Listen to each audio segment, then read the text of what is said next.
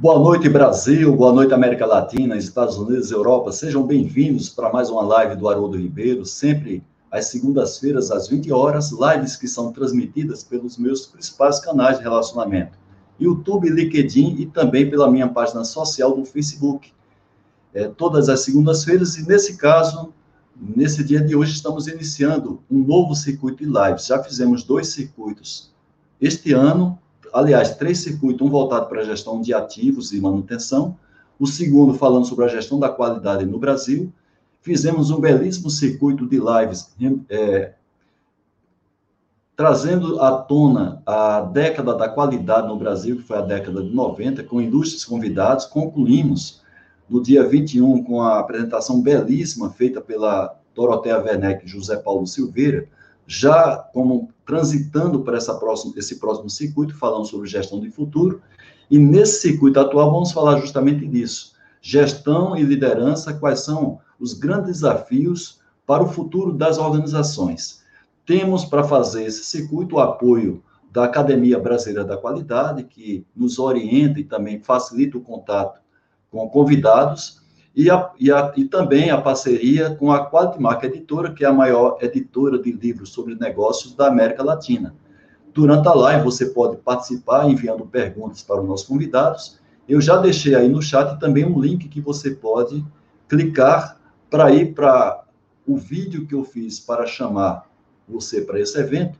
E lá no campo comentário desse vídeo, você coloca algum comentário seu que no final desse dia de hoje nós vamos fazer um sorteio de três exemplares desses livros é, que foram disponibilizados gratuitamente pela Quatimark Editora.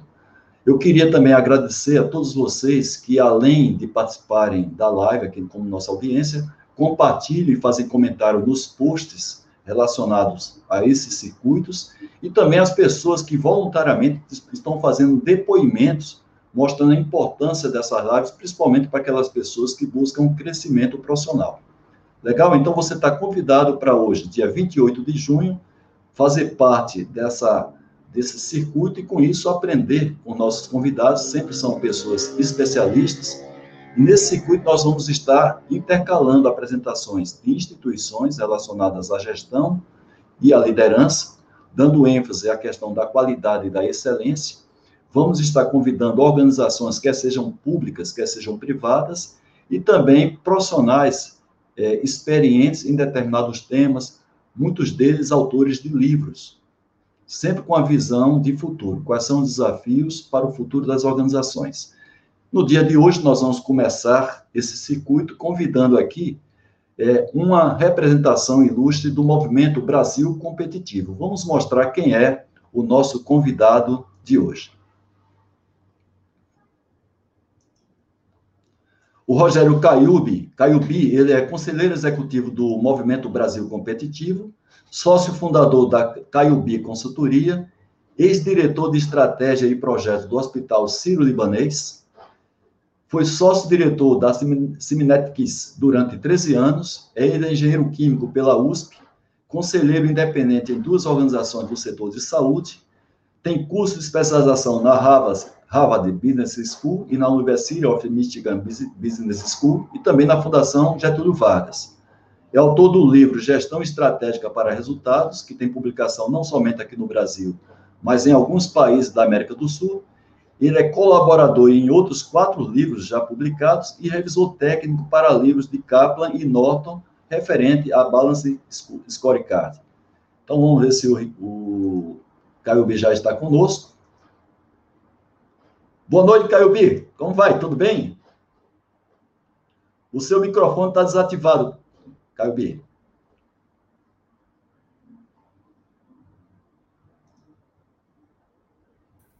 Ei, Haroldo, desculpa. É, antes de tudo, quero agradecer aqui, um enorme prazer e honra poder fazer parte aqui das suas lives.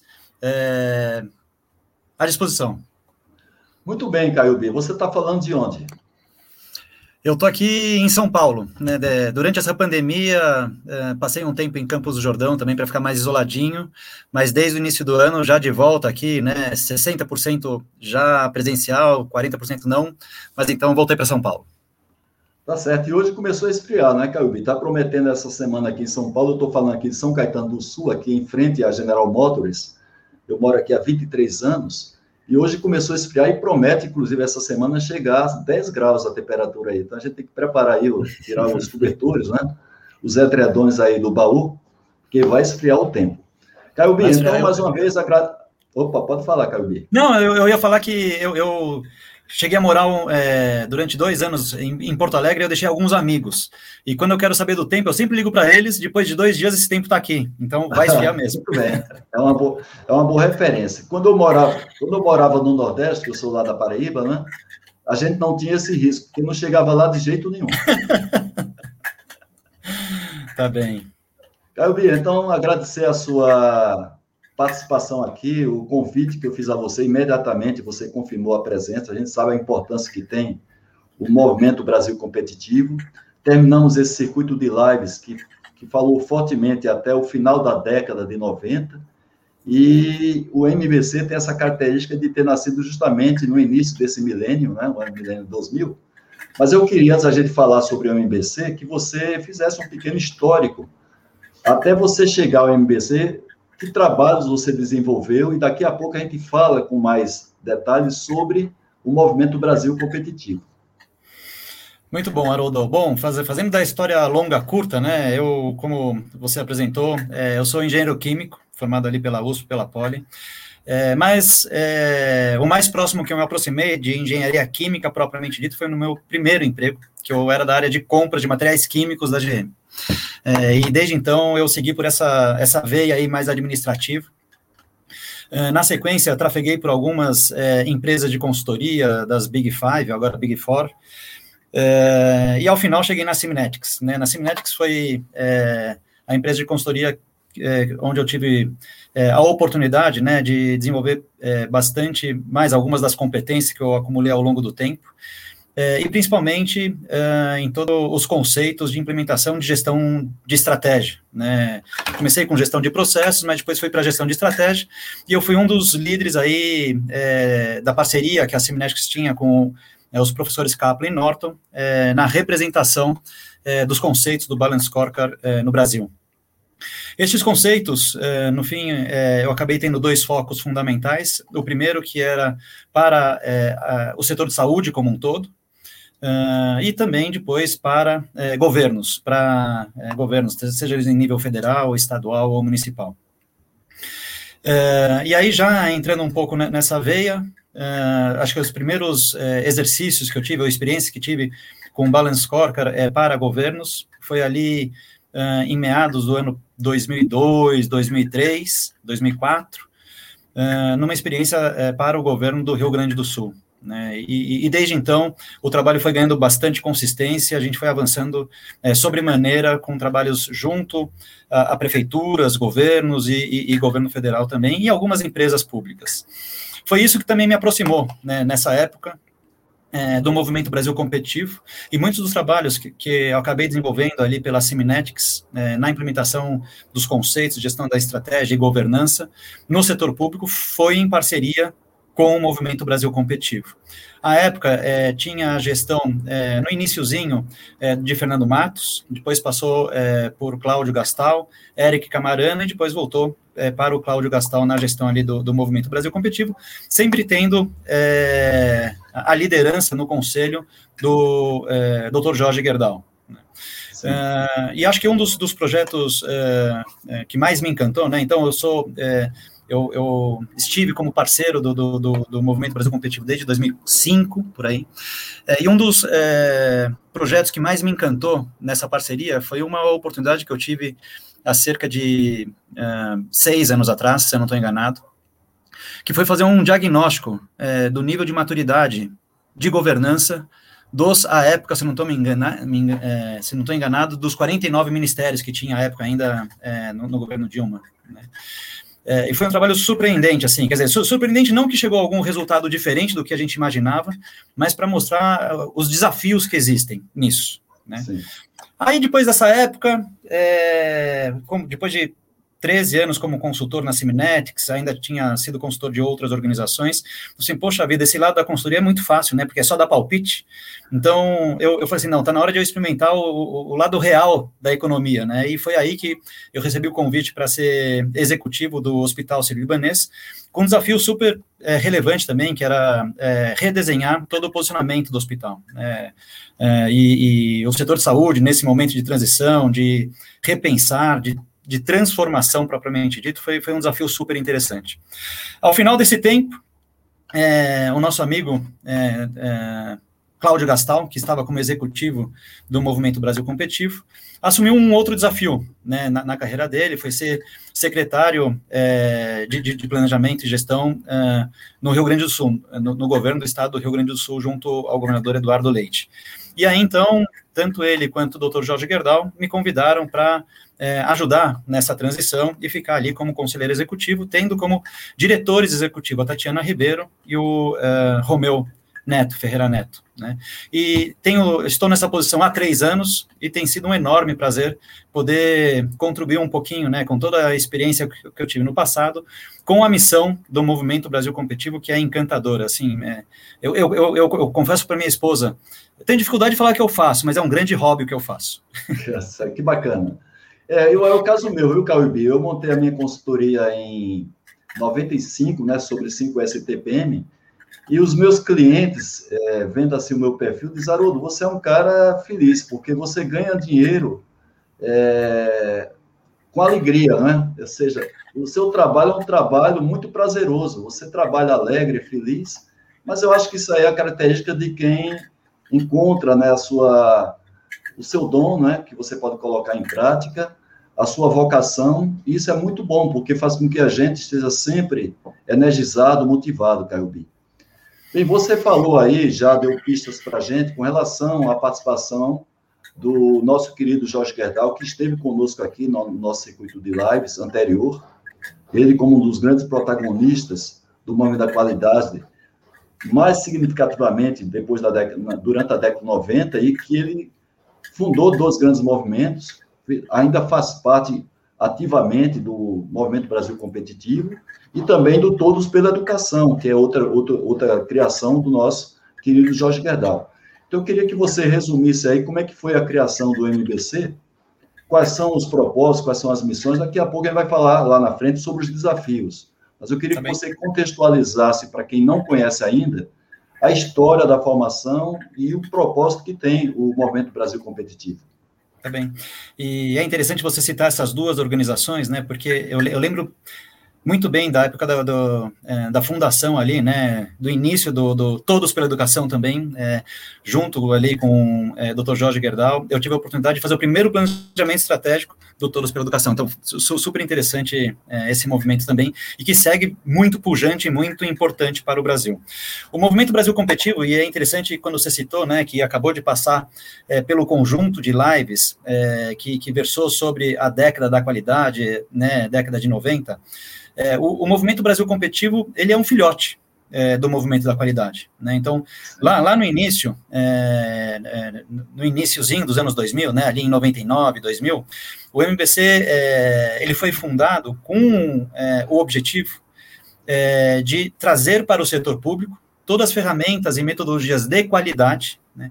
Entendendo que assim seria possível ter um setor público mais eficiente e isso como mola propulsora para provocar a, a uma maior competitividade do setor produtivo. Não essa produtividade do setor produtivo como fim em si mesma, mas como base para ter uma sociedade mais equilibrada e, e, mais sustentável a médio e longo prazo. Né? Então, toda a, a, a, origem do movimento Brasil Competitivo foi exatamente esse conceito de trazer é, para o setor público ferramentas e metodologias já comprovadas no setor privado para provocar uma maior competitividade do setor produtivo como base para podermos ter uma, uma sociedade mais é, equilibrada e sustentável. É, nos, nos, primeiros anos, é, esses projetos eles estavam fundamentalmente focados, né, e, e até é, antes da live, né, a gente conversou um pouquinho sobre o PGQP, não, o, o PB, PBQ, PBQP, é, que também é, tem uma origem próxima ali, MBC, com, com esse, esse programa brasileiro de qualidade e produtividade também. É, então, por um lado, era, era, era fomentar né, é, a, a, estruturação do, do, PBQP, e o outro lado era trazer ferramentas, num primeiro momento, muito relacionadas à melhoria de receitas e despesas para dentro do governo. Né? Então, é, com gestão matricial de despesas, gestão matricial de receitas, e isso foi nos primeiros um, dois, três, quatro anos, é, com resultados surpreendentes. Né? É, normalmente, esses trabalhos, é, Haroldo, como é que eles é, é, fun funcionam ainda até hoje? Né? A gente mapeia, junto a governos de Estado, desafios, é, gargalos ou demandas. É, a gente, junto com, com o ente público, arredonda um pouco o que seria essa, esse, esse projeto, o que seria essa, essa iniciativa para melhoria.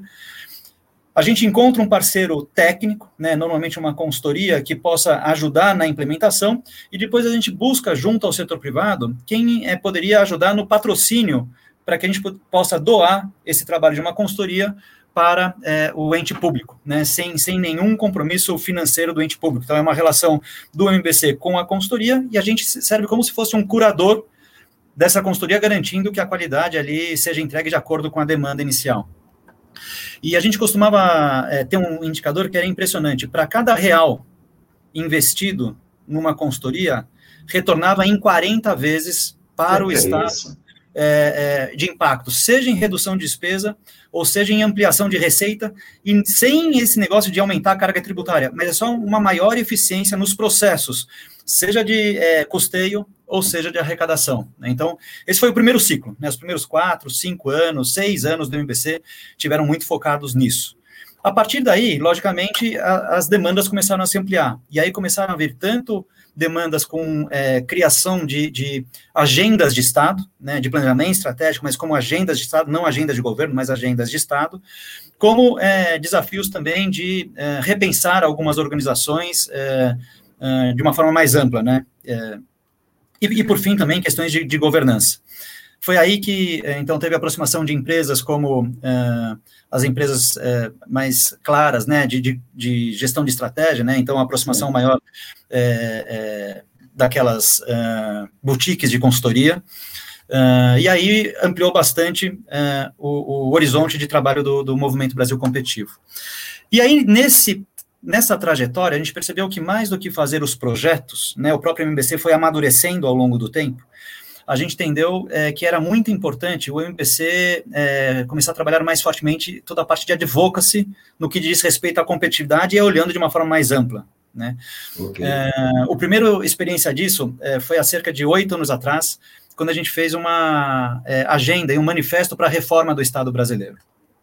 E à época o MBC conseguiu juntar aí quase que 15 governadores, à época dos, é, dos 23, 15 governadores, né, no entorno de um manifesto de, de bandeiras ou questões principais para ter um, um, Estado mais justo, né? Um, um Estado, e aí eu digo na, na, parte de gestão, né? na, na sua estrutura, né? Uh, esse foi, foi o primeiro movimento mais claro de, de, de, um posicionamento do MBC, né, com uma, com uma visão de, de advocacy. Na sequência, uh, uh, no início do governo Temer, o MBC assumiu uma segunda bandeira, que era a questão da transformação digital. Né? Então, a época era é, um, um, tema ainda pouco trabalhado no Brasil, e a gente teve uma grata surpresa pela receptividade é, do governo Temer em ouvir e abrir esta agenda, né? Tanto que, no fim, a secretaria, é, a Casa Civil acabou montando uma, uma secretaria de transformação digital que deu origem, a partir de um manifesto que o MBC entregou, né, junto com seus parceiros, com seus associados, entregou para o governo é, de grandes é, bandeiras para provocar essa transformação digital, isso deu base para a estratégia de transformação brasileira. Estratégia essa é, em vigor até hoje, né? É essa estratégia que foi a origem de toda, por exemplo, a transformação digital pelo qual o governo vem passando, o governo federal, né, vem digitalizando rapidamente todo o seu serviço. Então, esse foi um segundo movimento de, de advocacy pelo qual é, o MBC passou. E agora, mais recentemente, é, um, um, terceiro é, movimento super importante, e aí deu consistência para esse novo posicionamento do MBC, que foi a estruturação do projeto chamado Custo Brasil, né, é, do qual a gente, é, no início deste governo, a gente normalmente se apresenta para os diversos ministérios, não foi diferente dessa vez, e quando a gente é, teve a oportunidade de, de, fazer a interlocução com o ministro Paulo Guedes, juntamente com o secretário Carlos da Costa, da CPEC, para apresentar os trabalhos do MBC, é, é, ficou muito claro é, a, a, estratégia deste governo, né, que é de é, abertura é, da economia brasileira, e do qual, sem dúvida nenhuma, vai fomentar um ganho de competitividade para o setor brasileiro, mas a gente é, virou e falou assim, não, está tudo certo. Desde que as condições porta para fora da empresa, né, as condições que são colocadas aqui, sejam iguais, né? Nos dá a mesma capacidade de competir do que as empresas de fora e está tudo certo, né? Que é o chamado custo Brasil. E aí, é, é, nessa conversa muito aberta, né, uma construção é, muito a quatro mãos, falou assim, poxa, mas a gente recebe esses estudos é, do setor produtivo, três, quatro estudos por mês de competitividade, de perda de competitividade. Mas esses estudos não conversam entre si. A gente tem dificuldade até de mensurar para saber qual é o tamanho desse custo Brasil. Será que vocês conseguem, né, se vocês estão falando que existe, consegue é, calcular é, esse, esse chamado custo Brasil? E foi aí que a gente fez esse trabalho a seis mãos, né? Digo seis mãos porque tinha ali o terceiro setor, né? MPC com algumas outras associações, tinha o setor produtivo é, representado pela, por diversas associações setoriais, também contribuição da CNI e algumas outras. E o governo. E em conjunto, a gente conseguiu chegar num número, ao final é, é, do ano de 2019, é, que esse custo Brasil, depois eu detalhe um pouco mais o, o projeto, mas que esse custo Brasil está na casa de 1,5 trilhões de reais ao ano, é quanto o setor produtivo gasta a mais para fazer negócio no Brasil do que se tivesse as mesmas condições da média dos países da OCDE. Então, não é todo o custo, é só a diferença entre as condições que são colocadas na média dos países da OCDE com o que está no Brasil, 1,5 trilhões ao ano. E, é. Haroldo, não sei se você se lembra, mas ao final de 19 foi quando a gente aprovou ali a reforma da Previdência. Você se recorda quanto que a reforma da Previdência promete entregar? Ela parece que era 900, inicialmente se falava em 900 bilhões ao longo de 10 anos, né? Então parece imagina. Que em, parece que fechou em torno de 700 bilhões em 3 anos. Então imagina. Em é, 10 anos, é, perdão. É, então imagina é, a, a a surpresa que foi. Foi assim, puxa, a gente está aqui brigando pela reforma da Previdência, 700 bilhões, eu estava com o número ainda de 900, eu estava desatualizado, é, em 10 anos, é, e o custo Brasil retira da economia, retira do setor produtivo 1,5 trilhões ao ano. É, e aí foi a partir daí que a gente começou, então, junto com o governo, junto com é, o secretário Carlos da Costa, junto com o ministro Paulo Guedes, e agora, mais recentemente, é, junto com é, o secretário Jorge Lima, a trabalhar né, em iniciativas para tentar é, reduzir esse chamado custo Brasil. E por fim, e aí termino aqui o, o, o caminhar aqui do MBC, é, a gente teve a grata surpresa também é, de ser convidado agora, né? Então, durante esses 20 anos, quase 20 anos, trabalho muito forte junto ao executivo, tivemos alguns trabalhos também para ajudar com iniciativas de governança alguns órgãos do legislativo estaduais. Mas é, este, é, agora, acabamos de ser convidados para fazer a Secretaria Executiva de uma frente parlamentar. A Frente Parlamentar pelo Brasil Competitivo. Né? Bacana, é, bacana. Muito legal. O lançamento dessa frente parlamentar vai ser agora na quarta-feira, às 11 horas, é, em Brasília. É, e, e, é super interessante a, é, é, a, formatação que tem essa frente. Né? Por um lado, é, ela vai trabalhar em dois pilares. Um dos pilares é a questão é, de avançar né, nos projetos para reduzir o custo Brasil, tirar o lastro que segura nosso setor produtivo. E, por outro lado, um segundo pilar, que é, são projetos para criar diferenciais para o setor produtivo a partir da maior digitalização dos nossos setores. Né? Então, tem o lado da digitalização como é, um diferencial e a questão da redução do custo Brasil. Esse foi o MBC ao longo de 20 anos, em cinco minutos. Legal, Caio Bis, sensacional. Não é? A gente, claro, não vai entrar aqui na live, porque nunca foi foco na nossa live, aspectos políticos, principalmente partidários. A gente está falando aqui de aspectos técnicos, embora a gente saiba que para os aspectos técnicos do Vingar, a gente passa pelo viés político, mas o político no bom sentido. E tem uma pergunta aqui do nosso presidente da Academia Brasileira da Qualidade, do Guaranha, que tem toda uma curiosidade, né? Como são obtidos os recursos para realizações e os projetos que o Movimento Brasil Competitivo sugere, principalmente aos governos federais ou estaduais? Muito bom. O Guarenha é um grande amigo. É, Guarenha, prazer tê-lo aqui com a, com a, gente também. É, Guarenha, é, sem dúvida nenhuma, ele, ele é parte também é, do movimento Brasil Competitivo, sempre um grande parceiro em impulsionar todo, toda a trajetória. É, como eu comentei anteriormente, então, uh, esses projetos né, mais específicos para acelerar né, bandeiras que a gente acredita é, para melhorar a competitividade do setor público, é, normalmente, num primeiro momento, a gente, como eu comentei, a gente identifica qual é o problema junto com o governo, a gente desenha o projeto junto com o governo, a gente busca uma, duas ou três alternativas né, é, de empresas que poderiam ajudar na implementação desses projetos. A gente faz uma escolha técnica muito clara de qual seria a melhor solução em conjunto com o governo. Né. E uma vez que a gente tem a solução, a gente olha para o setor produtivo e identifica quais são aqueles setores que, que poderiam ter maior interesse em projetos com esta característica para aquele é, é, setor específico. E a partir daí a gente apresenta esse projeto, apresenta de que forma que é dada a governança e transparência do uso dos recursos pelo movimento Brasil Competitivo, deixa muito claro que não existe nenhum tipo de é, transição financeira para o governo, né? o governo recebe apenas o resultado do projeto, né? Uh, e a partir daí a gente consegue é, um conjunto de apoiadores e patrocinadores junto ao setor privado que permitem a viabilização daquele projeto. Agora mesmo a gente está é, arrancando com um projeto super interessante de digitalização dos processos de, de, de, regulação e controle do Ministério da Agricultura, um, processo, um projeto lindo conduzido ali pela, pela ministra, é, e que a gente teve apoio ali de é, seis associações setoriais da agroindústria que tem todo o interesse em transformar, deixar o processo mais robusto e ágil, né, para um melhor controle e dando muito mais produtividade para o setor produtivo e também um melhor serviço prestado pelo Ministério da Agricultura. É, dando sequência a essa pergunta do Guarani, ele coloca aqui uma coisa que todo mundo tem curiosidade, né?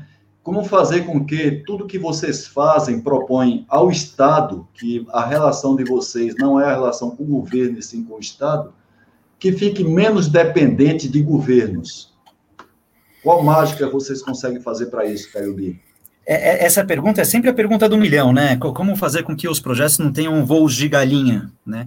Sim. Primeiro que é, o MBC, ele também é, um, é uma organização apartidária, né? A gente sempre conseguiu muito boas interlocuções com quem esteja no poder, né? Já fizemos excelentes projetos com gestores das mais diversas cores e, e, e, e, e sentidos também, né? Então, nós somos também apartidários. E sempre é, a gente tenta calcar esses projetos em, em, em, duas bases, além de ter a questão conceitual, mas a gente, a gente sempre traz é, um conjunto de servidores do, do Estado, servidores de carreira, para que eles absorvam todos o, todo o conhecimento de tal forma que isso se perenize ao longo do tempo. E por Bacana. outro lado, a gente é nessa, nesse momento que a gente traz o setor privado junto, de alguma forma o setor privado e aquelas demandas que tem, elas se permanecem ao longo do tempo. Então, a gente consegue, de alguma forma, alinhar o advocacy do setor privado no entorno daquelas temáticas. Então, a gente consegue formar os recursos né, é, humanos é, é, do governo, do setor público, e, por outro lado, a gente consegue alinhar o advocacy do setor privado em, é, no entorno daquele projeto. Isso garante 100% de continuidade? Não, mas, pelo menos, ele minimiza o risco é, de, de de descontinuidade. E é super interessante assim, Haroldo. Uh, recentemente, muitas das principais lideranças que estão agora no governo, entre eles o próprio ministro Tarciso, é, Opa, tempos atrás. É um, é um dos melhores ministros que nós temos né, no, nesse atual governo, ele e a própria ministra da Agricultura o ministro, o ministro Tarciso e a equipe que ele montou tempos atrás, eles, eles eram os gestores responsáveis pela condução do planejamento que a gente é, desenvolveu junto ao Ministério da Infraestrutura. Então, ele foi gestor do projeto, passou algum tempo, agora ele está como ministro e ele carrega todo esse, esse conhecimento, esse conteúdo que a gente conseguiu construir em conjunto com ele e agora ele está aplicando na prática. Então, são formas de a gente conseguir perenizar os resultados desse projeto. Certo? Você, inclusive, a sua colocação já respondeu a pergunta feita pelo Moisés Ramos, da Embraer, já foi respondida. Agora tem o nosso querido Basil Dagnino, lá do Rio de Janeiro, que ele pergunta a você como é que está a situação do, do PMCC. Né? Ele acompanha de perto, o Dagnino é um estudioso de todos esses programas que repercute tanto no setor privado quanto, quanto público, e ele quer saber atualmente como é que está a situação do PMCC. O doutor Basílio também tem sido uma, uma, um excelente parceiro aí para esgrimar Opa. ideias e ajudar a construir um pouco desse norte do PMCC. Só para quem não conhece a sigla, PMCC é o Programa de Melhoria Contínua da Competitividade. Esse programa é Aqui do nosso lado a gente está chamando de Custo Brasil. Internamente foi institucionalizado o PMCPC, que é o Programa de Melhoria Contínua da Competitividade, que tem como função, como fundamento, avançar com esses projetos de redução do custo Brasil. Né? É, programa esse que foi é, institucionalizado é, no finalzinho de 19, né? A, a, ao final da entrega ali da mandala. Bem, Uh, na sequência uh, da construção da mandala, né, foi criado o PMCC, e, bom, aí veio 2020, no iníciozinho de 2020, a pandemia, aquela loucura toda, puxa, o que, que vai acontecer e não sei o quê. No meio de 2020, a gente conseguiu fazer uma segunda etapa do projeto. Né? A primeira etapa teve o apoio, é importante é, men mencionar, é, de 12 associações setoriais né, que, que, que apoiaram é, e patrocinaram o projeto, que foi conduzido é, com a parceria é, com a, a, a, Boston Consult Group, foi a consultoria que nos ajudou na formatação da mandala e chegar naqueles 1,5 trilhões. No meio de 2020, a gente fez um segundo projeto, e aí apoiado fundamentalmente por algumas federações de indústria estaduais, né, que, que, que nos apoiaram, e algumas outras associações também, é, para mapear quais eram os projetos que já existiam né, dentro do Poder Executivo, nos seus diversos ministérios, né, assim como também no Legislativo, e que, e que é, teriam potencial impacto para a redução do custo Brasil. Esse trabalho é, teve o apoio da Falcone, da consultoria Falcone, é, e ao longo do segundo semestre, a gente mapeou esse conjunto de projetos que já estavam dentro do governo. Então, antes é, é, de a gente começar a propor novos projetos, assim, puxa, não vamos reinventar a roda, vamos pegar tudo aquilo que já está dentro do governo. A partir daí, mapeou-se algo em torno de 750 é, entre projetos, ideias, iniciativas, nas suas mais diversas granularidades, né? É, e esses 700, 750 projetos, é, é, em conjunto, né, a gente conseguiu calcular o potencial impacto deles, se implementados, eles, a gente conseguiu calcular o impacto de 60% desses 750 projetos, porque os outros eram ideias ainda muito macro, era difícil achar qual o indicador e qual o potencial impacto. Né? Então, algo em torno de 500 projetos teriam impacto, se todos eles implementados, de reduzir em 750 bilhões dos, 700, dos 1,5 trilhão. Então, 50% tem projetos que já estão no governo, que já estão lá dentro, ou, ou no legislativo, ou no executivo, é, com potencial de reduzir em 50%. Mas é um potencial de reduzir, porque ele precisa ser implementado e, e maturado até que ele possa ser completamente é, é, percebido pelo setor produtivo. A partir daí, então, só, só, só, só para continuar. É, a partir daí, é, então a gente mapeou isto. É, a partir daí, é, já sob a liderança é, do secretário Jorge Lima, um grande parceiro também, que tem sido um grande guardião desse conceito do custo Brasil dentro do governo e, e, e uma habilidade enorme de trafegar entre os diversos ministérios, fazendo parcerias com os demais ministérios, sendo um grande guardião junto ao legislativo. Foi, foi feita uma priorização desses projetos, identificado é, 20 projetos iniciais que, em conjunto, se implementados, poderiam reduzir algo em torno de é, 400 é, bilhões, quando implementados. E eu vou dar um exemplo, tá? Porque que eu estou sempre é, me é, é, batendo a tecla do potencial impacto. Né? Então, vamos chegar ali, por exemplo, no é, marco legal do saneamento. Né? Então, o marco legal do saneamento, se implementado na sua totalidade, tem o potencial algo em torno de 60 bilhões de redução do custo Brasil. Mas para ele ser percebido pelo setor produtivo, a primeira fase foi, né, que a aprovação ali da lei junto ao governo federal. Depois precisa, precisa ter uma aprovação nos respectivos governos estaduais, precisa passar por um modelo, seja de privatização, seja de concessão, ou seja de abertura para concorrência, precisa chegar, é, implantar essa nova operação, para aí sim o setor produtivo começar a perceber é, uma, uma redução do custo Brasil. Né? Então, entre a aprovação aqui é, do Marco Geral é, de Saneamento e a efetiva é, percepção da redução do custo Brasil, tem um tempo. Né? E, e nesse momento, por um lado, é, a gente está aí em parceria junto ao governo, é, empurrando e ajudando né, para que esses projetos sejam implementados, mas por outro, a gente começa uma, uma terceira etapa do projeto, que é montagem de um observatório, e agora junto com a Fundação Getúlio Vargas, para que a gente consiga acompanhar efetivamente quando que esses projetos vão gerar resultado é, é percep perceptível junto ao setor produtivo. Muito bem, fantástico. O Carlos Cardoso, que também nos apoia muito na confecção dessas lives, o aprimoramento delas, né? É, ele fala que o futuro é amanhã, e amanhã de manhã. E aí, como é que a gente pode fazer, o que o, que o MBC pode fazer para dar uma acelerada, né? Porque a gente tem aí uma, uma carência muito grande das melhorias, tanto no meio empresarial como no setor público, para que a gente tenha maior valor agregado é, no Brasil, né? inclusive atraindo investimentos internacionais que é, todo o, todos os países desenvolvidos têm acionistas que estão aí carentes de investir os recursos que estão sobrando, né? Então, existe muito dinheiro sobrando no mercado e o Brasil, sem sombra de dúvida, pela sua característica natural, é um país que pode absorver muito desses recursos financeiros que estão aí sobrando. Né? Apesar dos Estados Unidos ter aumentado agora um pouco a taxa de juros, claro, no momento que aumenta, tende, aí o fato desse mercado financeiro para lá, mas o Brasil ainda é um grande potencial de investimento internacional. Isso aí também passa por essa questão da, da gestão do setor público para atrair esses investidores. O que é que o MBC pode fazer dessa aceleração, Caio B? É, Carlos Cardoso, super obrigado pela pergunta. Né? Essa pergunta, ela, ela não é simples, né? É, mas eu, eu, vou aproveitar, é, Haroldo, até um pouco.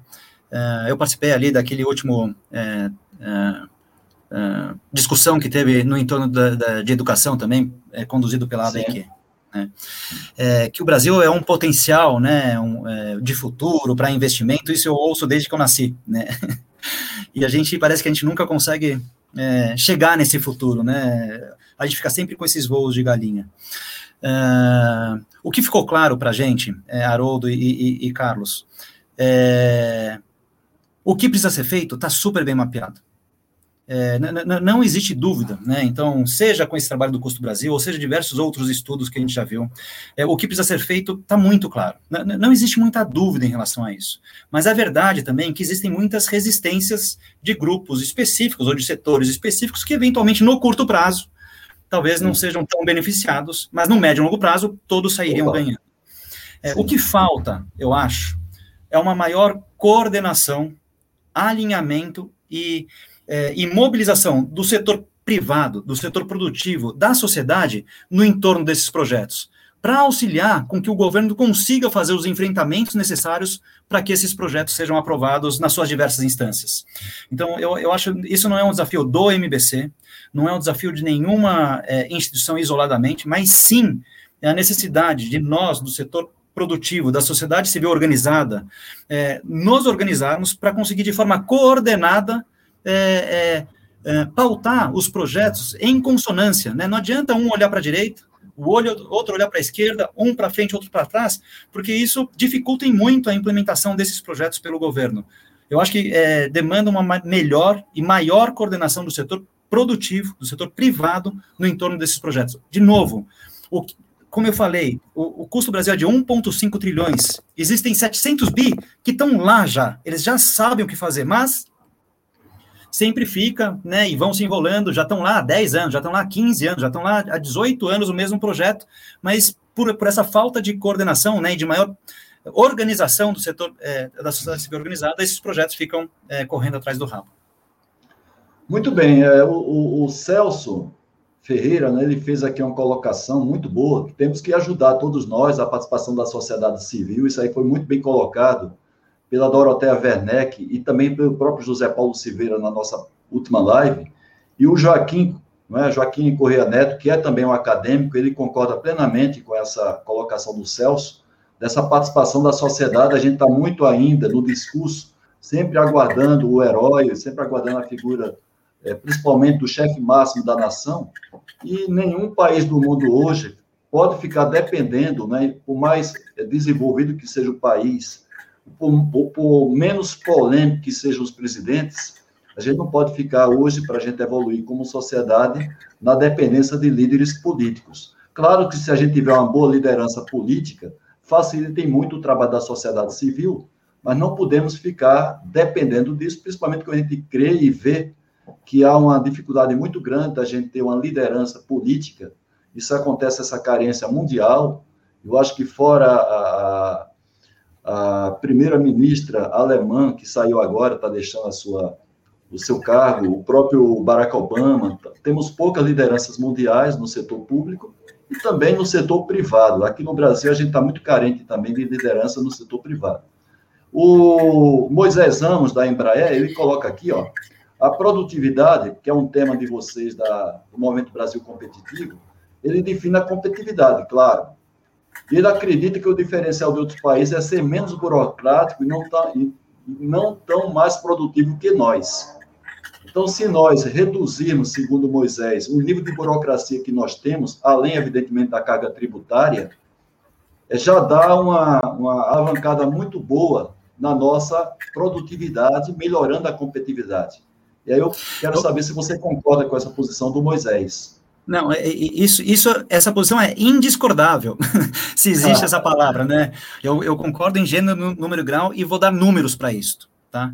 É, então, além da burocracia que a gente percebe nos diversos serviços, é, que de alguma forma, é, pelo menos em nível federal, tem sido rapidamente atacada com a digitalização dos serviços, né? É, ontem mesmo eu tive, eu perdi a carta de novo, né? A terceira vez que eu perco minha carta de motorista e, e fui ver como é que eu dava a entrada, né? Como é que eu ia ter que agendar para ir lá no Poupa Tempo, no Detran. Fiz tudo digital, fiz tudo de casa, sim, todo sim. o processo e agora só tenho que esperar os sete meses. Mas fiz tudo de casa. Então, então é, é, a digitalização dos serviços públicos é uma forma de redução dessa burocracia.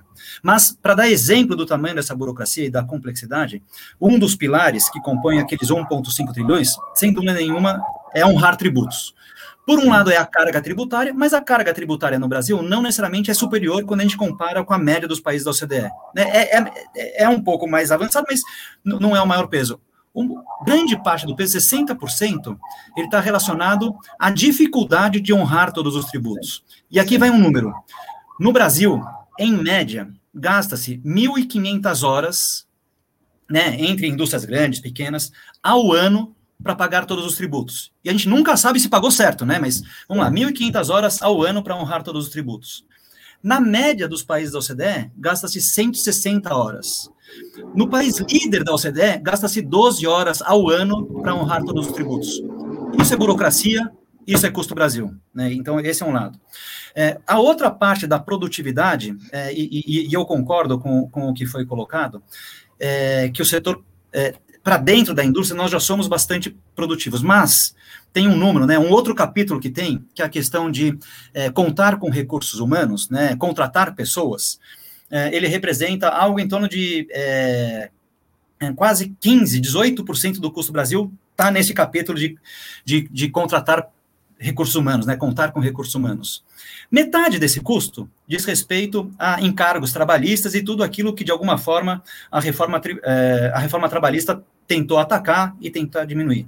A outra metade diz respeito à baixa qualificação dos profissionais que chegam no setor produtivo, né? Então, é, é, pela nossa e aí como resultado de toda a dificuldade que a gente tem no nosso setor de educação é, e também com a baixa é, grau de ensino técnico profissionalizante que a gente tem, faz com que as empresas gastem ali seus primeiros seis meses, um ano, treinando seus funcionários para que depois sim eles possam ter produtividade. Então tem um capítulo que diz respeito à qualificação de recursos humanos, que eu acho que poderia ser fortemente trabalhado e muito agilmente para que a gente ganhasse produtividade. É, só para ter ideia dessa questão de, de ensino técnico profissionalizante, no Brasil, é, o ensino técnico profissionalizante é, é abrange algo em torno de 10 a 15% é, é, dos nossos alunos ali do ensino médio. Né? Na Alemanha, esse número chega a 60%. Então, veja, veja a diferença de qualificação desses profissionais chegando no setor produtivo, e, logicamente, isso também é um, um custo bastante grande das empresas para poderem terminar, né, lapidar, fazer aquela lapidação final nos profissionais para que consigam ter a produtividade. Então, sim, tem a parte de burocracia, mas sim também tem aqui um, um foco muito importante que é na qualificação dos nossos recursos quando chegam aí para o mercado de trabalho. Muito bem, o Ricardo Morgilovski, ele fala aqui que, apesar da boa aderência dos diversos governos ao programa, qual, na sua opinião, é o nosso principal gargalo aqui no Brasil, coisas, inclusive, que ultrapassa a questão de governo, né? que, independente do governo, é um gargalo a questão. Aí eu pergunto, é a questão da, da educação, é a infraestrutura, é a cultura é, dos governantes, o que é o principal gargalo, na sua opinião, para que a gente consiga avançar?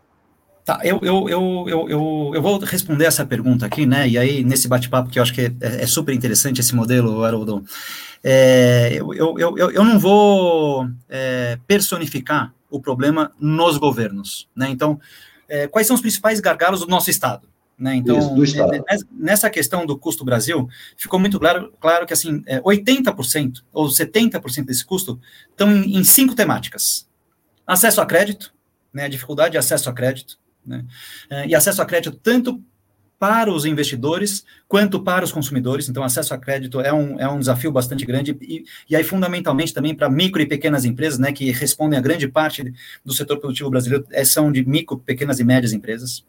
É, o segundo é, é contar com recursos humanos, como eu comentei anteriormente, né, isso sem dúvida nenhuma é, é um enorme desafio. A reforma trabalhista já atacou muito disso, mas é, é a gente está tendo uma insegurança jurídica na efetiva interpretação dessa, das reformas trabalhistas, né? A gente começa a ter alguns, é, alguns resultados é, é, que, que, que, colocam em risco o que foi conquistado, mas tem a questão da qualificação, é, tem a questão da infraestrutura, e não tem dúvida, a infraestrutura é um dos principais gargalos, né? E quando a gente fala de infraestrutura, eu acho que ele tem é, dois viés. Um primeiro viés é ter uma matriz logística mais equilibrada, que permita ter um custo logístico mais adequado, mas também para a matriz rodoviária que ainda continuará sendo né, um, o, o nosso principal Sim. modal, é, tem que ser melhor qualificado, né, então ela tem que ganhar em qualidade é, de manutenção e seja o que for, né, e de integração. É, então, é, matriz logística. O quarto ponto é a insegurança jurídica, né, e aqui, hum. de novo, né, então, vê a reforma trabalhista e agora a gente já está começando a ver algumas decisões que colocam em xeque a própria reforma trabalhista. Vou dar um exemplo. É, em média, é, é, decisões em, se, em primeira instância, demoram algo em torno de 120 a 180 dias é, para serem proferidas. 180 dias são é, uma insegurança muito grande, desde que a ação é aberta até que ela seja implementada, é, do que efetivamente é, vai ser o resultado. Então, insegurança jurídica é um outro ponto. E o quinto ponto, que é a questão é, de honrar os tributos, né? Como eu comentei, não só a carga tributária, mas a complexidade dela também. E tem um, um sexto, né, um quinto e meio aqui, é, se fosse possível, que é a questão da energia. Né? Então, é, é, o custo da energia no Brasil também é algo é, comparado com os países líderes né, em, é, no tamanho dos seus setores produtivos. Nós temos aqui um bom desafio é, para conseguir chegar a patamares equilibrados do custo de energia. isso é não só por uma matriz energética melhor, e a do Brasil ela já é a matriz energética uma das mais baratas, né? É, a energia hidrelétrica é uma das mais baratas, mas é, é, o problema é que no Brasil a gente tem uma mistura entre o custo da energia e programas sociais que estão embutidas no custo da energia. Né? Então, o gato do Rio de Janeiro, o programa Luz para Todos, é, a carga tributária, tudo isso está dentro do custo da energia e quando a gente exporta, esse custo vai todo junto é, dentro desse, desse valor. Né? Então, acho que é, Além do mais, né, a tributação em cima da energia elétrica no Brasil é muito alta. E além é do mais, tem aquela roubadinha que se faz do, do, cálculo do imposto por fora. Então, o cara tem é, 100, tem que pagar 100, porém, de tributos daria 125. Mas o tributo não vai sobre 100, vai sobre 125. Né? É isso, Ou seja, é, é imposto sobre imposto. E tudo isso aí é, é exportado, além de prejudicar a gente que consome internamente, é todos isso. os serviços que tudo passa pela energia, ainda tem é você isso. exportar tributos através do que as indústrias, principalmente, gastam com energia. E, a, e Haroldo, é... só, só, só para completar esse, cargo de, esse caso de energia, acho que a gente tem um, um, excelente exemplo no Brasil, que foi o que aconteceu com a indústria de alumínio. Né? O Brasil teve uma das principais indústrias de alumínio é, do mundo. Né? indústria de alumínio, que, né? que, é, que é sabido, é 60% do seu custo é energia. energia. É, com todas essas políticas energéticas, é, sobraram muito poucas empresas é, de alumínio no Brasil. Sim, a CBA luta, eu, eu, eu conheço, porque eu fui consultor da Votorantim, a dificuldade que tem a CBA para se manter no mercado. É né? isso. E a gente tem aqui uma riqueza de bauxita. É o Brasil é imenso, não são todos os países que têm é, o minério bauxita, que é a matéria-prima principal do alumínio. Agora, Caio B, é, à medida que a gente vai discorrendo na nossa live, claro que vão começando a surgir as perguntas, e aí essas perguntas se concentram na segunda metade das nossas lives. Então, temos aqui várias perguntas e aí começa a ter o, o, o, o assim, o bate-bola, né? O ping-pong. Então, tem uma pergunta aqui muitas interessantes, mas algumas são complexas. Tem uma que eu vou passar daqui a pouco, que ela é bomba. Né? É, ela deixa, é bomba. Deixa, porque... deixa para o próximo entrevistado. Essa pergunta bomba, é. deixa para o próximo entrevistado. Tem, tem, uma, tem uma pergunta aqui que é de um amigo meu lá de Curitiba, um amigo meu de mais de 30 anos, que ele, pela pergunta dele, você vai ter que vestir uma roupa aí de de vidente para poder responder. Mas daqui a pouco eu passo a pergunta dele. Antes disso, tem nosso querido Dagnino. Dentre os componentes do custo do Brasil, as desigualdades sociais e regionais têm importância muito significativa, na sua opinião? É, é, doutor Basílio, é, confesso que quando a gente fez o estudo, a gente não fez o recorte por região, né? Então a gente teve o desafio de conseguir encontrar um número que ele fosse representativo tanto transversalmente aos diversos setores, quanto às diversas regiões do, do, do, país. Mas é lógico que a gente sabe, né, conversando com os diversos representantes dos estados, é, que esse custo Brasil ele, é, ele tem tamanhos diferentes, né, ele tem proporções diferentes entre os setores e entre as regiões. Então, sim, tem. E a desigualdade social, é, eu, eu, tenho dúvida aqui, é, é quase Tostines, né? É, eu, eu não sei se ele é causa do custo Brasil ou se ele é resultado do custo Brasil, né? Então, quanto maior o custo Brasil, menor competitividade, quanto menor competitividade, mais fraco é nosso setor produtivo como um todo, é, é, quanto mais fraco é o setor produtivo, menos é, oportunidades existem, e aí você amplia desigualdades sociais. Né? Então, eu, eu acho que é, é, quase Tostines, né? mas também, quanto maior a desigualdade social, menos qualificados são seus recursos, menos preparados, menos produtividade, que impacta negativamente o custo do Brasil. Então, é uma bola de neve é, é, em relação a questão das desigualdades sociais. Bem, eu coloquei somente uma colocação, não é uma pergunta do Dagnino, porque Dagnino já morou na Alemanha e ele conhece muito bem o modelo alemão, além de outros países que o Dagnino conhece, né? Então, essa colocação eu fiz, fiz questão de colocar aí para que todos tenham conhecimento, principalmente quem está assistindo essa live gravada. E aí, aí vem um verdadeiro desafio, né? Porque o, o Fontenelle, que é aquilo que eu pronunciei para você, ele pergunta o seguinte: ele está fazendo 60 anos, eu já fiz agora em junho, graças a Deus, e sempre a gente falou assim: Brasil é o país do futuro, Brasil é o país do futuro, e a gente está 60 anos com esse discurso, e aí vem a pergunta bomba: quando seremos, afinal, o país do hoje, não do futuro? Ah, essa pergunta é bomba mesmo, né? Eu, eu, aí eu vou dar a minha perspectiva, tá, Haroldo? Sim. É... Uh, eu, eu, eu, eu, não tenho dúvida de que o Brasil evoluiu nesses últimos 60 anos. Eu, eu, eu, eu não tenho dúvida disso. Sim. Talvez o que esteja acontecendo é que outros países estão evoluindo mais rapidamente que o Brasil. Né? Mas eu não tenho dúvida que o Brasil evoluiu. E o Brasil também evoluiu mais rápido do que alguns outros países, vi, vi de nossos vizinhos aqui, a própria Argentina. Né? No, é, há 60 anos atrás, a Argentina tinha um outro padrão de vida em relação ao Brasil, e agora é, talvez é, é questionável essa, essa posição. Né? É, então, é, sem dúvida que evoluiu. O fato é que o, o, Brasil também tem evoluído, né, com esse Brasil do futuro, do presente, na mesma medida que a gente vai amadurecendo o nosso sistema democrático. Né? Ele, ele é reflexo da nossa capacidade de escolha e da nossa capacidade de, de se fazer representado. Né? E, e, o que eu acho que está faltando mesmo, acho que né, é a minha crença, assim, né, e vendo, entra governo, sai governo, eu acho que, é, e concordo com o que surgiu aqui, a gente não pode só ficar é, fulanizando o problema, né? Acho que sim, é, a parte que está faltando para esse amadurecimento da nossa democracia, e aí sim, acelerar sobremaneira o desenvolvimento do Brasil, é uma maior participação de forma organizada da sociedade civil, organizada ou não organizada. Né? Então, eu acho que esse, esse protagonismo e, e puxar para si é, o protagonismo destas transformações é o que falta para a gente conseguir acelerar essa evolução do, do país e a gente conseguir aproximar né, esse Brasil do futuro no Brasil do presente. O Carlos Cardoso faz uma colocação aí. Antes ele fez uma colocação com relação a Portugal, que criou esse programa é, chamado, deixa eu colocar aqui o Cardoso, chamado Mais e Melhor por Portugal, onde teve um movimento muito fantástico. Lá está tendo, inclusive, né, com a, a comunhão de esforços entre a iniciativa privada e o governo, todos por um só objetivo comum, que é o país. E ele coloca aqui a iniciativa lá que até os grandes empresários procuram ajudar também os médios e pequenos empresários.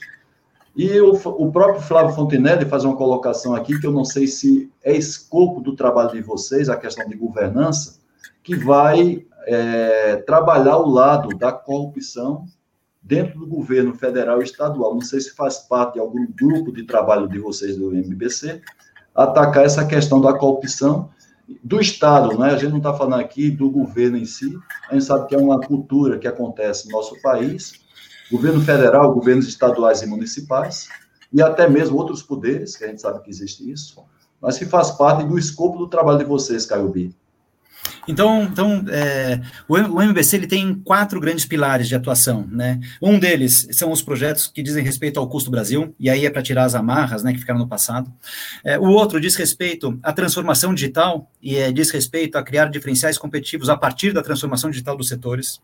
O terceiro é educação, né, e, e, aí indo muito na linha de como que a gente consegue contribuir e ter bandeiras, é, lógico, na educação como um todo, mas é, e o MBC apoia fortemente o movimento que a ABQ, a FNQ, todos pela educação têm feito, é, e a gente pretende é, colocar bastante foco no ensino técnico profissionalizante.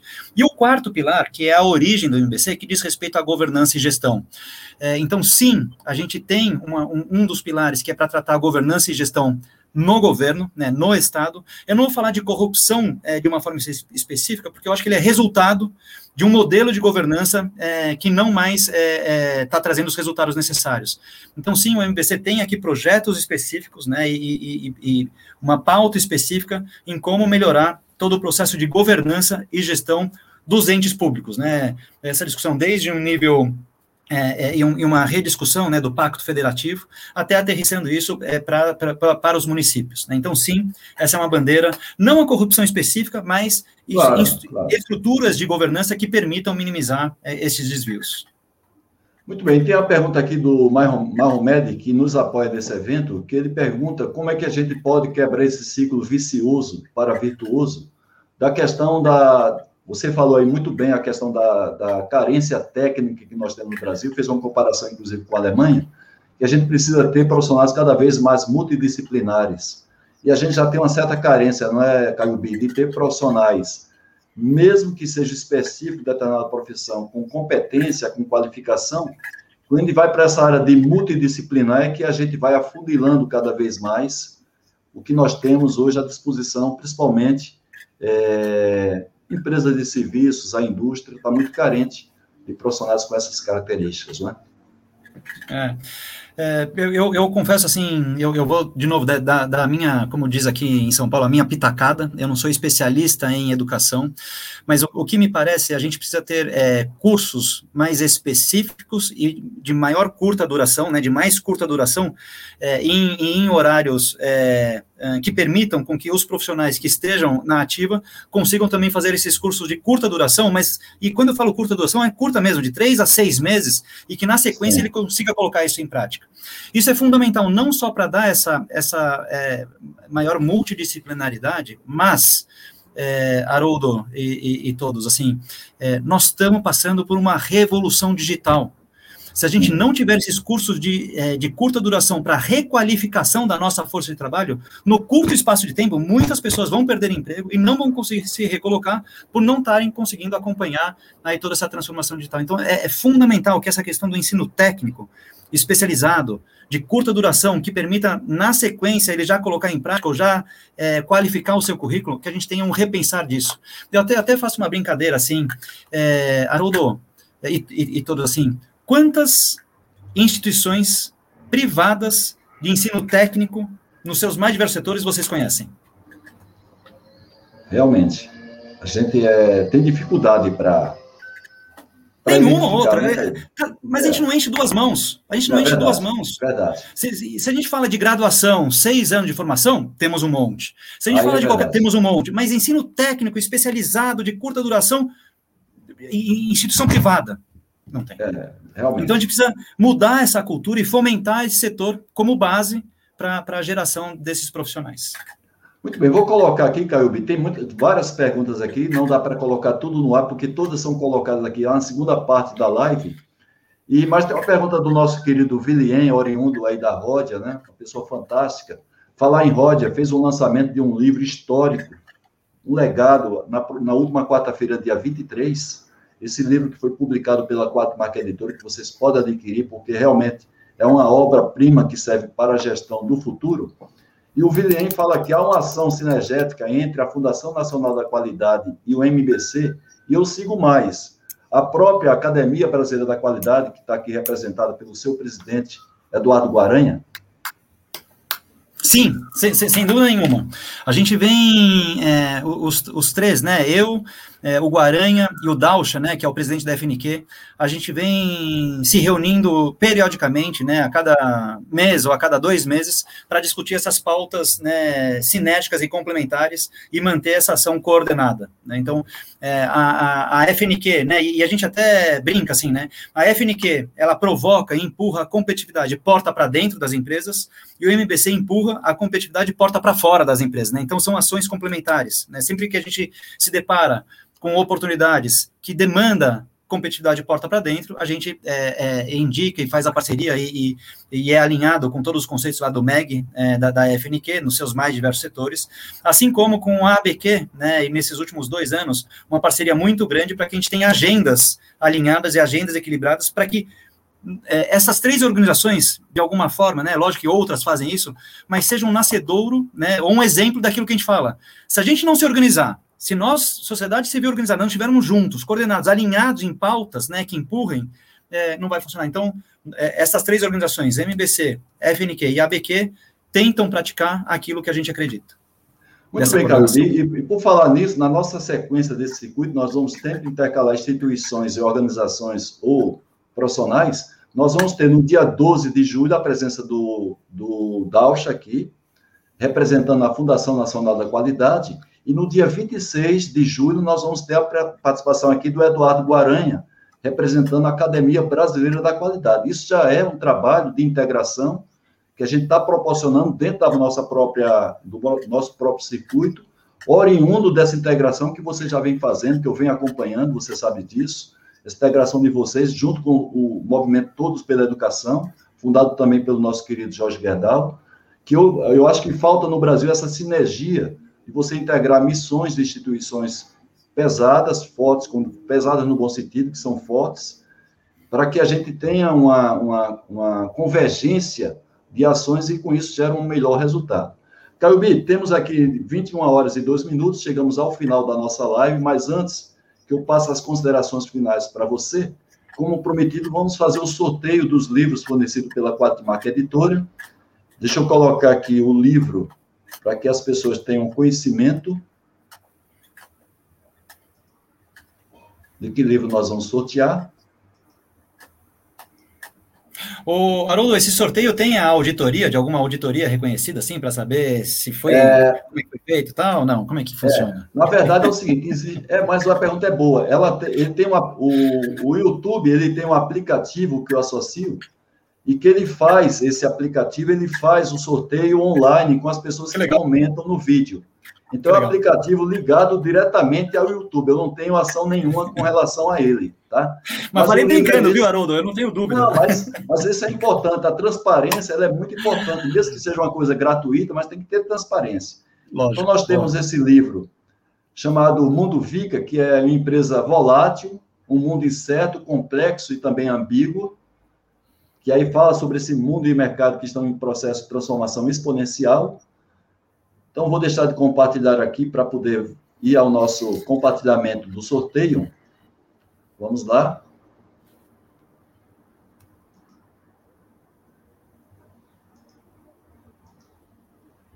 Pronto, então, é, existe esse aplicativo vinculado diretamente ao YouTube. Vamos ver quem é o primeiro sorteado ou sorteada. João Vieira de Melo Neto, lá do Altamira, no Pará, está a 700 quilômetros de Belém do Pará, está longe, está em plena Amazonas. Então, parabéns, João, pelo, por ser sorteado. Agradeço também a sua participação na live. O Flávio Fontinelli, que está lá em Curitiba, um dos maiores especialistas do Brasil na área de é, planejamento de manutenção. Temos o Josmi Rocha, que sempre é assíduo da nossa live. Então, são os três sorteados de hoje para vocês aí. Parabéns. E as pessoas que por acaso não foram sorteadas nessa live estão convidadas para agir mais, mas quem quiser adquirir esse livro, é fazer contato com a Quality Marca Editora, entrar no site e fazer a compra direta no site da, da editora. Então, vamos aqui descompartilhar. Para a gente voltar aqui. Caio B, queria mais uma vez agradecer a sua participação, excelente abordagem que você fez sobre o MBC. Deixa a gente, a gente vê sempre nas mídias convencionais, sempre notícias negativas sobre o nosso país mas a gente sabe muito bem que tem muita coisa boa acontecendo no país, porque também nós temos pessoas boas, grandes profissionais, inclusive também nos governos, não é? E a gente tem que ter essa, sempre essa visão positiva do nosso país e naquilo que a gente pode fazer, fazer o melhor. Evidentemente, por, por aquilo que está muito mais próximo da gente, que é a nossa família, o município onde a gente mora, mas quem sabe isso aí respaldar é, com relação ao nosso país, que aqui é a nossa casa. Então, eu queria, mais uma vez, agradecer em muito a sua participação. Queria que você fizesse, por favor, as suas considerações finais, e daqui a pouco a gente vai se despedir da nossa audiência. É, Haroldo, na verdade, eu que tenho que agradecer. De novo, como eu, coloquei anteriormente, é, é uma grande honra poder estar aqui com você é, e com a sua audiência aqui, compartilhando um pouco é, dessa experiência e desses desafios aqui do MBC. É, mas mais do que isso, né, é, para mim foi um grande aprendizado, né? As diversas perguntas que foram colocadas e ainda alguma com algumas sugestões me deixa ainda mais convicto que o que a gente precisa é juntar essas diversas cabeças que estão no setor produtivo, né? E também no governo, né? A quatro mãos, mas juntar essas cabeças para que a gente é, juntos é, ache esse caminho coordenado e alinhado para empurrar essas coisas que, gente, que, que, todos sabem o que precisa fazer, né? E aqui vieram algumas ideias muito boas. É, eu, eu, vou compartilhar aqui também é, o meu e-mail é, do MBC, se você puder compartilhar com todos. Sim, pode jogar é, no privado que eu jogo aqui no. Tiveram é, excelentes ideias que, que, que vieram. .org.br. E, e, se quiserem, né, é, mandar é, essas ideias de novo para mim, ou entrar em contato para poder fazer parte e ajudar nessa, né, nessa trajetória, é, eu acho que é fundamental. É só assim que a gente vai conseguir acelerar é, as transformações pelos quais o Brasil precisa passar. Né? De novo, excelente oportunidade. Você já tinha me, com, é, é, já tinha me informado, Haroldo, que você tem uma, uma audiência super qualificada e deu para perceber pelas perguntas e uma grande honra aqui poder ter participado dessa live. Muito bem, Rogério. A gente também agradece muito a participação da nossa audiência altamente qualificada. São pessoas que dedicam seu tempo de descanso para estar aqui é, aprendendo com os apresentadores, também prestigiando, não deixa de ser um prestígio também para profissionais como você que está lutando para a gente ter um Brasil melhor, né? No caso seu, muito mais voltado para um ambiente público, vamos ter aqui a participação também de outras instituições relacionadas à, à, à questão pública do Brasil, né? E essa audiência sempre fiel a gente, as pessoas que compartilham nossas publicações. Claro que a gente fica sentido aqui no final não poder postar aqui todas as perguntas, porque casualmente elas chegam sempre na segunda parte da live. E algumas perguntas que são feitas, Calbi, vocês viram que necessita uma abordagem um pouco mais intensa, não dá para a gente fazer apenas uma resposta superficial, porque não atende essa resposta, então a gente pede sempre desculpa a nossa audiência, mas o objetivo também nas nossas apresentações é provocar, fazer com que as pessoas reflitam sobre tudo que foi falado, e a gente sempre pede, como aconteceu com você aqui, a disponibilidade de, um, de uma maneira do pessoal te contactar, para quem quiser tirar alguma dúvida, algum material adicional sobre MBC, você já colocou aqui à disposição no chat o seu e-mail, então, a gente sempre agradece. E lembrando que na próxima segunda-feira vamos alternar a apresentação de instituições com organizações. Vamos ter a, a, participação aqui do João Rando. Ele é um cara que desenvolveu um trabalho fantástico junto à uma empresa chamada Impev. Esse trabalho hoje é, é referência internacional em relação à economia circular. É uma coisa hoje muito atual. E o João Rando tem um trabalho que iniciou-se na Europa, trouxe para o Brasil e hoje é um benchmark mundial. Muitas empresas no Brasil, muitas organizações, desculpe, internacionais, copiam esse modelo que vai ser apresentado aqui pelo João Rando, da, do IMPEV, na próxima segunda-feira, que todos vocês já estão convidados. Então, agradecemos mais uma vez essa audiência que está aqui, fiel à nossa live, sempre às segundas-feiras, 20 horas, horário de Brasília. Desejamos a todos vocês que estão aqui uma noite abençoada, uma semana também abençoada.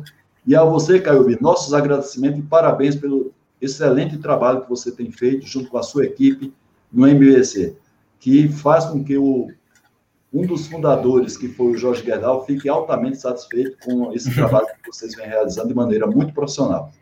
Então, Obrigado, mais uma vez, parabéns e agradeço mais uma vez a sua participação. Obrigado, tamo junto. Pessoal, boa noite para todos vocês. Fiquem sempre com Deus. Espero vocês na próxima segunda-feira, 20 horas, live do Haroldo Ribeiro para quem busca crescimento profissional. Um abraço e até a próxima. Tchau.